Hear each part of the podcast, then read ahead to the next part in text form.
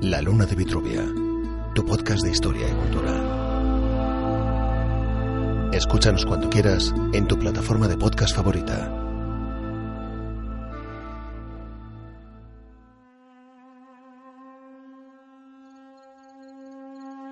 La noche ha quedado en silencio.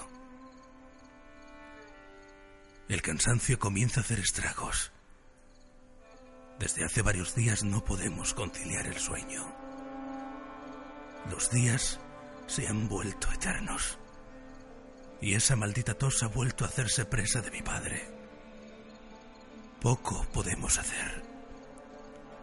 Los alimentos comienzan a escasear. Y sin apenas darnos cuenta, nos vamos quedando sin nada que poder echarnos a la boca. Resulta imposible hacerse con alimentos, pues desde hace varios días no llegan a la ciudad. No podemos salir. Estamos cercados. Han pasado dos meses. Demasiado tiempo. Y como es habitual, el silencio queda roto al alba por el estruendo de la artillería castellana. El temor recorre las calles. El silbido de las lombardas corta el aire. Nos refugiamos en nuestras casas, esperando el cese de esta cruenta carga. Corre el rumor de que la mismísima reina cristiana se ha personado en un campamento situado más allá de las murallas. El nerviosismo se desata. Las puertas de acceso a la ciudad se hallan apuntaladas. La guardia dispone la defensa que hasta la fecha no ha sido diezmada. Desde Gibralfaro llegan órdenes de reforzar la vigilancia de la alcazaba. Parece como si algo grande se aproximara.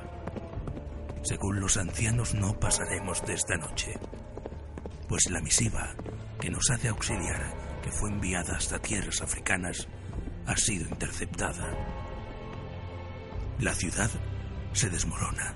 El impacto de la artillería sobre las defensas se vuelve cada vez más violento.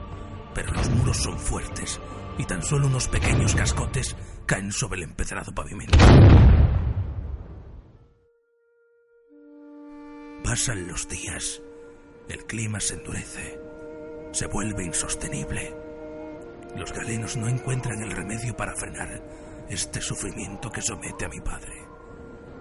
Mi hermana pequeña me mira a los ojos y yo le devuelvo la mirada. Le sonrío y cojo fuertemente su mano. Intento tranquilizarla. No pasa nada. No te preocupes. Todo va a salir bien.